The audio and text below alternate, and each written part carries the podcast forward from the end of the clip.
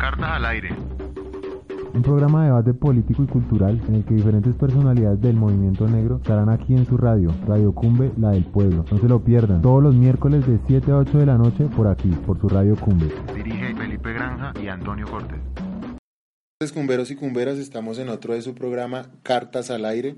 Este es un programa dedicado al debate político del pueblo negro y a la actualidad política de nuestra gente. El día de hoy estamos con Evelyn Asprilla y con Astolfo Aramburo.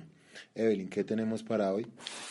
Buenas tardes a todos. Felipe, el tema que vamos a tratar hoy es sobre titulación colectiva de los territorios, ya que el concepto de territorio a lo largo de la historia ha tenido un gran marco o una manifestación de poder, eh, ya que consiste en la asignación de un espacio, ya sea terrestre, aéreo, a un Estado, a una persona o a una institución. Esta asignación en el caso de las comunidades negras es importante ya que indica una construcción de distintas relaciones, ya sean culturales, ambientales o políticas. Listo, Evelyn. Eh, ¿Quién nos acompaña el día de hoy? Bueno, el día de hoy nos acompaña el doctor Astolfo. ¿Cómo ha estado? Bueno, muy buenas noches. Muchas gracias por la invitación. Es un gusto poder venir por primera vez a este programa a conversar sobre dinámicas de la población negra en Colombia, ¿no? Espero que me sigan invitando. Les felicito por esta iniciativa tan importante. ¿Quién es Astor Faramburo? Para que los cumberos sepan, eh, la persona que está en estos momentos encargada de, de, este proyecto de titulación que más adelante profundizaremos mejor. Ah, bueno, eh, completo es Astolfo Aramburo Vivas. Soy natural de Buenaventura, Valle del Cauca, del Consejo Comunitario eh, Río, Río Yurumangui, mm, más o menos a dos horas del casco urbano de Buenaventura. Mm, ¿Qué más les cuento de mí? Yo soy hijo del proceso organizativo. Mi papá, Jorge Isa Aramburo, más conocido como Nacamandinga, es uno de los cogestores de lo que fue, eh, digámoslo, la ley 70 y su, y su posterior desarrollo. Es un líder gradué profesional de Derecho de la Corporación Universitaria Republicana. Eh, todo el tiempo he estado eh, militando en el proceso de comunidades negras en Colombia, PCN. La mayor parte de mi trabajo, yo, yo diría que todo mi trabajo realmente práctico, ya dinámico, se ha enfocado desde el equipo de trabajo Bogotá he tenido varios roles dentro de, la organización porque aquí hay que hacer de todo. Digámoslo, aquí no hay puesto preferente ni cargo preferente, todos tenemos que hacer de todo en sentido así práctico, todos barremos, todos lavamos platos, todos cocinamos, así mismo en las tareas organizativas.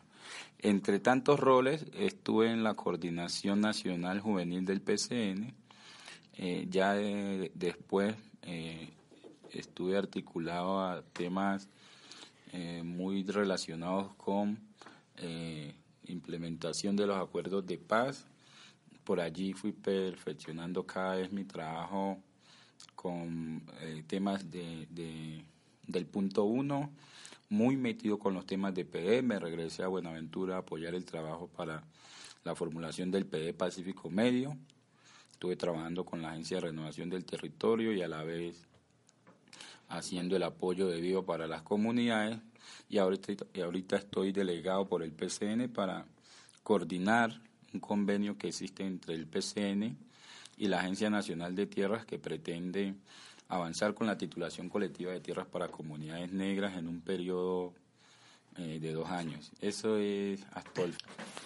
¿Cuál ha sido el contexto o la historia que ha tenido la titulación colectiva aquí en Colombia? en cuanto a las comunidades negras. Sí, por supuesto. Bueno, recordemos que el contexto tiene esta, el contexto está atado a la historia de esclavización del pueblo negro, ¿cierto? Y los procesos de, que se dan de, digámoslo, de la necesidad intrínseca de la gente negra de tener tierra, de libertad, de, de consolidar espacios de vida. Los primeros territorios de comunidad negra en Colombia fueron los que se conquistaron a través de, de la lucha que dieron los esclavos libertos, los famosos palenques, emblemático palenque de San Basilio. Eso fue un territorio que la gente negra eh, en ese momento fugida, ¿cierto? Los cimarrones que lograron a sangre y sudor. Ese es el, el, contexto histórico de los territorios de la gente negra en Colombia. Más adelante algunos los adquirieron inclusive de forma legal, llamémosle, si se le pudiera decir legal, en un contexto de esclavización y de represión que había contra la gente negra. Y hay un contexto más reciente que se da eh, con, con, digamos, con todo el proceso constituyente. Acordémonos que antes de la constitución de 1991, eh, la gente negra en Colombia tenía dificultades, serias dificultades para acceder a derechos. Precisamente esa realidad fue la que impulsó a que muchos se movilizaran, se organizaran y lograron eh, ser parte, aunque a última hora, eh, de una manera, digámoslo, no muy bonita ni decorosa, lograron ser parte de la constitución política de Colombia a través del artículo 55 transitorio constitucional.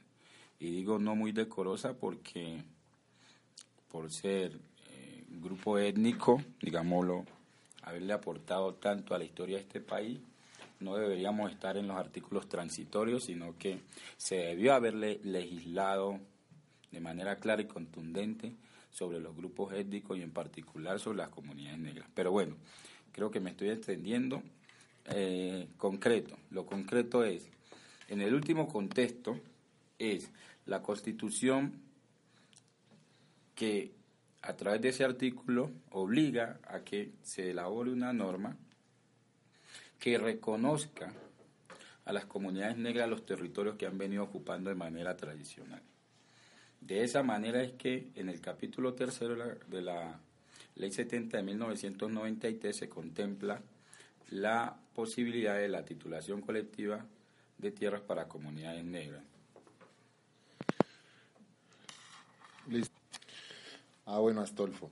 Eh, básicamente, nosotros han llegado muchas preguntas a Radio Cumbe.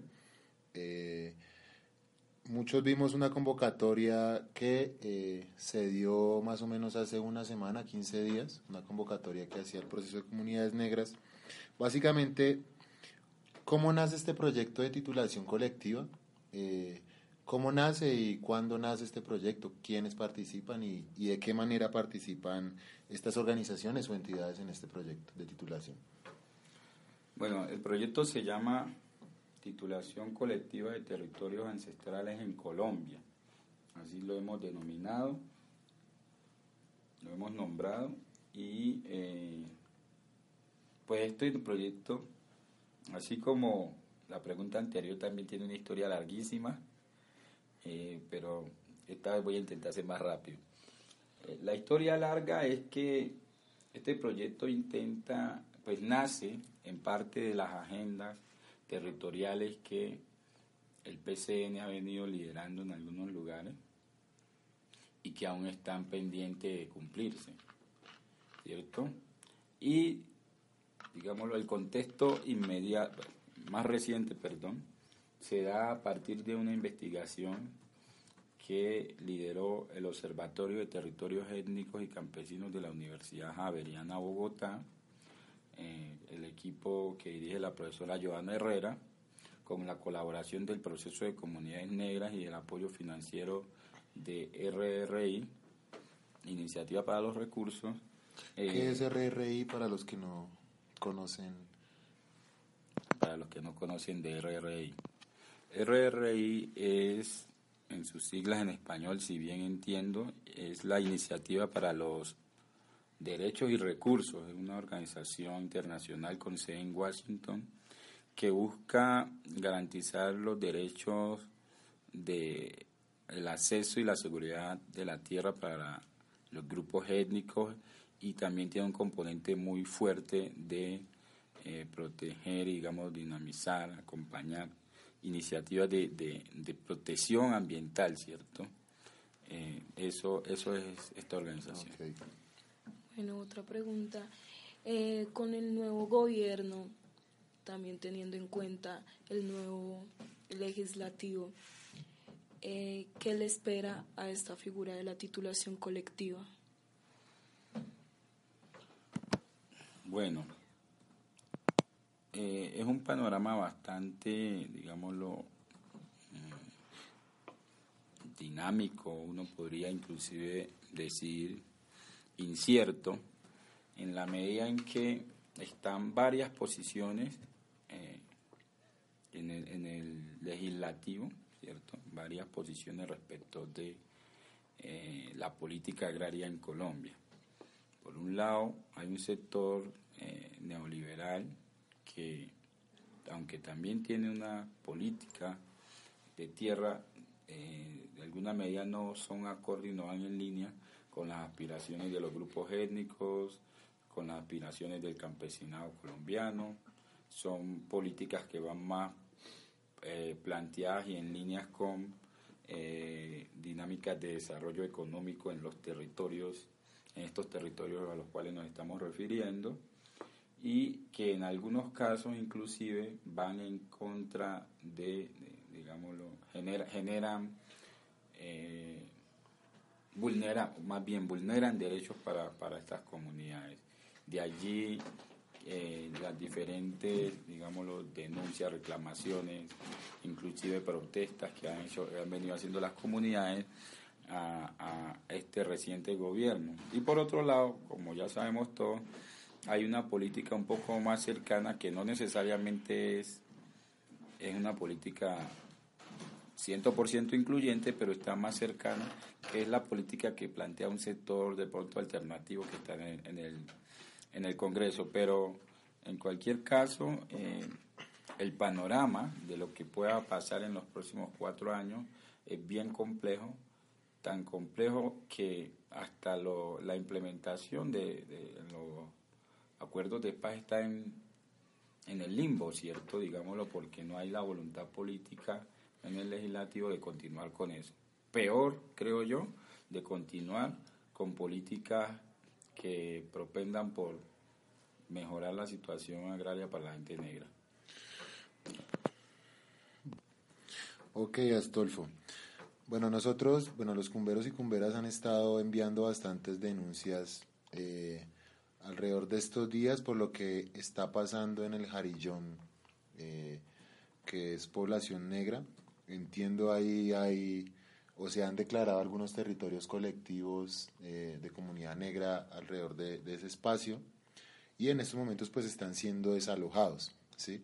Como el proyecto a comunidades como el Jarillón, que están perdiendo su territorio y su territorialidad, como el proyecto ha venido, o ha venido y puede beneficiar, eh, digamos, estos procesos de, de, titulación de tierras, que básicamente es la tenencia de la tierra un poco relacionándola como, como nosotros la vimos como comunidad negra. Bueno, me estás preguntando sobre un caso en concreto que es el de Jarillón. Yo tengo alguna información, algunos elementos, pero habría que estudiar el caso mayor detalle para poder ser, digámoslo, por lo menos claros en las respuestas que habría que dar. Sin embargo, yo con la información que tengo eh, y con lo que conozco del caso y de lo que ha pasado con la con la titulación colectiva, lo que sé es que ahí hay una comunidad negra asentada tradicionalmente o ancestralmente y que está reclamando, eh, digámoslo, la titularidad, el reconocimiento de esas tierras que han venido ocupando. Por otro lado está la alcaldía de Cali, negada en reconocer esta comunidad como consejo comunitario ni quererles reconocer los derechos a la tierra, a, la titulación de tierra que contempla la normatividad. Bajo el argumento, entiendo que estamos acentuados en zonas de, alto riesgo, pero paralelamente, digámoslo, algo que transversaliza toda esta problemática, esta situación, es que sobre esta misma zona hay otros proyectos de desarrollo, digámoslo, eh, urbanístico y comercial, proyectado, inclusive en otros, en, en otros lados cerca de esto se han venido dando, y allí entonces sí no es zona de alto riesgo.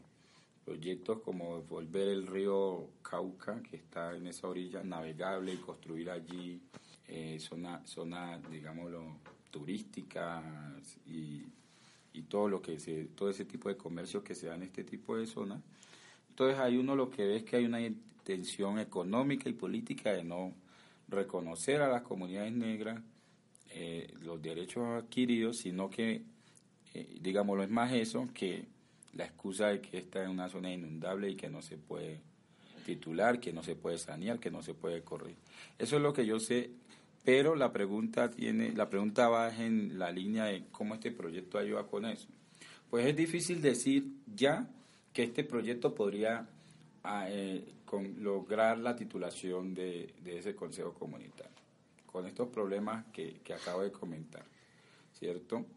Pero, eh, por supuesto, este proyecto está llamado para, eh, digámoslo, generar desde su alcance todas las posibilidades de acompañamiento y apoyo y fortalecimiento para que las comunidades puedan eh, hacer sus exigencias legales en el marco de, la ley 70 y en el marco de, lo, de su del deber del Estado de, de, reconocer en favor de estas comunidades la titulación colectiva.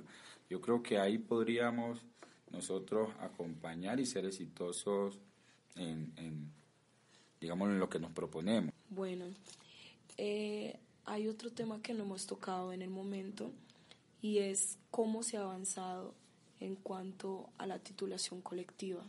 Eh, bueno, mm, nosotros hemos, como comunidad negra, hemos avanzado eh, significativamente en un primer bloque que se dio de titulación, digámoslo. cuando empieza la titulación colectiva, realmente la titulación del primer consejo comunitario, se vino casi que de seguido una ola de titulaciones y todo esto se dio en el Pacífico colombiano, logrando la titulación de casi 6 millones de hectáreas para comunidades negras que están concentradas entre la, digámoslo, la zona del Pacífico nariñense, Cauca, Valle y Chocó. Allí está concentrada la mayor parte de las tierras, pero acordémonos que, digámoslo, eso es lo que se ha avanzado. Y por supuesto, algunas excepciones fuera de la costa del Pacífico, algunas excepciones en donde se avanzó, y eso es mucho más reciente, como es el Caribe, en algunos consejos comunitarios del Caribe eh, y del norte del Cauca. Pero eh, precisamente la normatividad señala que la ley es aplicable no solo al Pacífico, sino a otras zonas de similares condiciones. Pues si nosotros nos ponemos a buscar similares condiciones, vamos a encontrar que toda la zona del norte del Cauca tiene similares condiciones que la zona de Buenaventura. Igualmente la zona del Caribe y otras regiones donde la gente negra ha hecho presencia históricamente. Allí me refiero a esto para decir lo que hace falta. Y lo que hace falta, según el estudio que hizo el Observatorio del Territorio Génico de las Javerianas, son un rezago identificado a diciembre del 2017 de 271 solicitudes sin resolver. Hay un rezago, esas son las que se han presentado, hay otras que ni siquiera sentar, que en todo esto sumado estaríamos diciendo que hay una deuda histórica con la gente negra de aproximadamente 2 millones de hectáreas. Esas solicitudes que mencionas eh, se han presentado desde, uno podría decir, desde que se eh, legitima en, legislativamente el tema de la, del, digamos, de la figura territorial del Consejo Comunitario. Inmediatamente después, no, inclusive eh, por ahí escuchaba, pero esto, esto no lo podía probar, pero sí escuché que un Consejo Comunitario que desde, digamos, propiamente, de, antes de que se reglamentara, digamos, de que se creó la Ley 70, capítulo tercero, ordenaba esto, eh, ya, habían, ya habían como que adelantado sus trámites para, para acceder a la titulación. Pero propiamente se empiezan a presentar las solicitudes, la gente empieza a solicitar la titulación colectiva a partir de la expedición del decreto 1745 de 1995, que es el que establece los procedimientos para acceder a la titulación colectiva. Realmente desde allí, con un fuerte, eh, digamos, un fuerte avance entre los años 97 al año 99.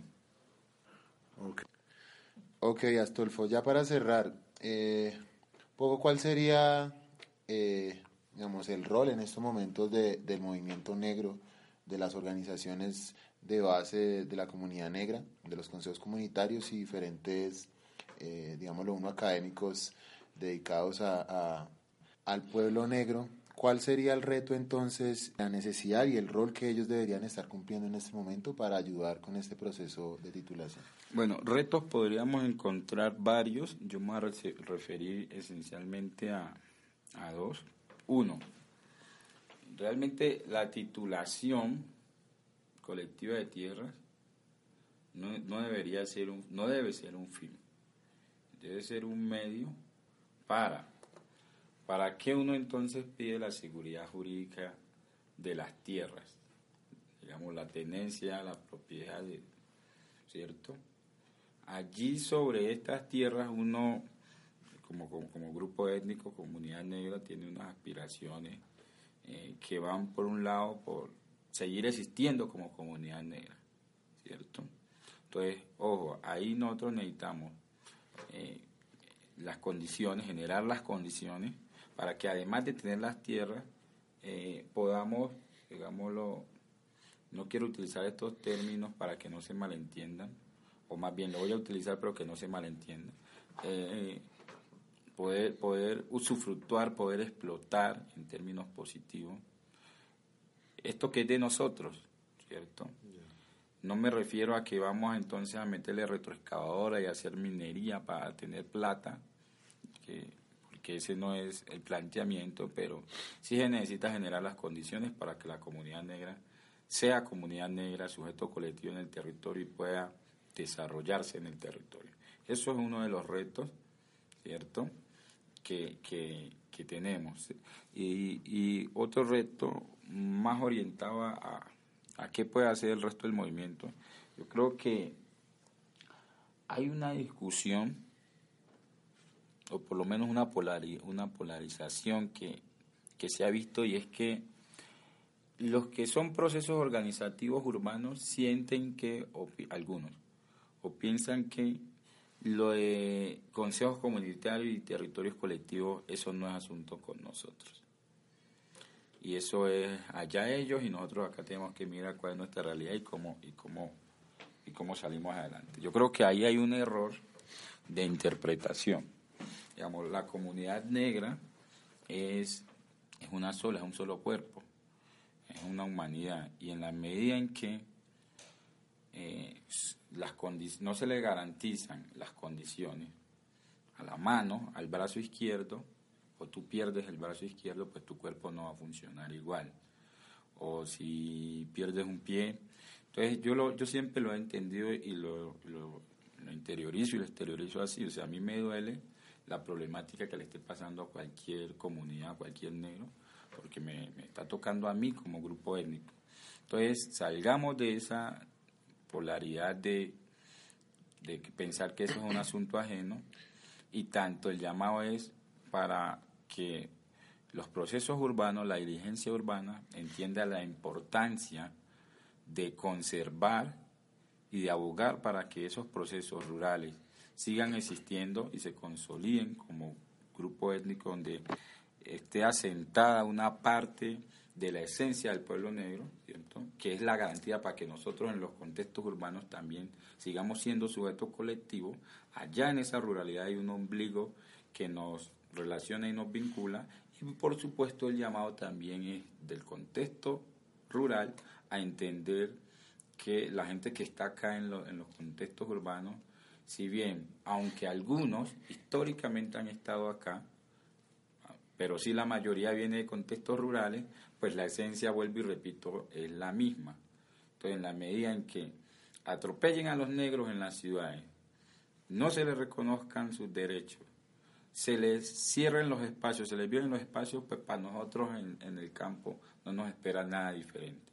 Esos son los retos, parte de los retos que tenemos con, entre nosotros mismos como, como movimiento, como grupo organizado Bueno, Astolfo, entonces un poco el llamado sería entonces a un poco participar más eh, y ver la comunidad negra de una manera más integral. Eh, un poco como lo describías, un poco desde, desde un cuerpo, un cuerpo como pueblo negro, y a seguir participando en, en digamos, en estos procesos que hacen parte de eh, una comunidad. Mencionando también las iniciativas de territorialidad urbana que se han gestado en, otros, en otras ciudades como Medellín, Cali, que vienen trabajando el tema también, más que de la academia, es de la práctica podría concluir que es importante hacer como un diálogo de saberes para todo el tema de la titulación colectiva. No solo tener en cuenta como la doctrina o los estudios de campo que realicen distintos expertos, sino saber qué eh, dicen las comunidades, qué dicen quienes están en el territorio. Creo que esto es lo más importante.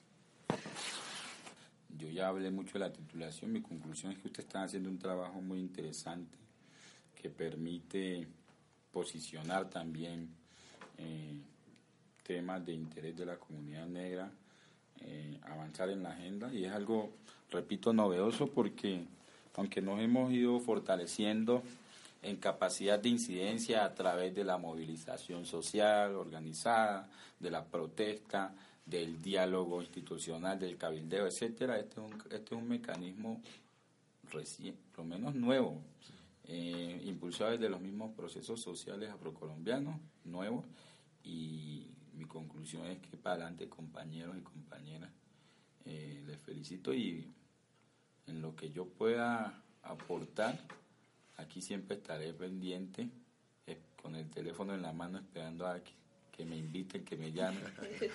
bueno, que estén muy bien.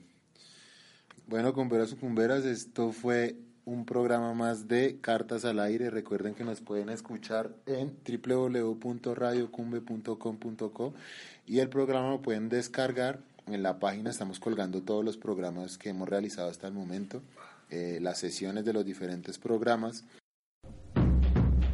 Cartas al Aire un programa de debate político y cultural en el que diferentes personalidades del movimiento negro estarán aquí en su radio, Radio Cumbe, la del pueblo. No se lo pierdan, todos los miércoles de 7 a 8 de la noche por aquí, por su Radio Cumbe. Dirige Felipe Granja y Antonio Cortés.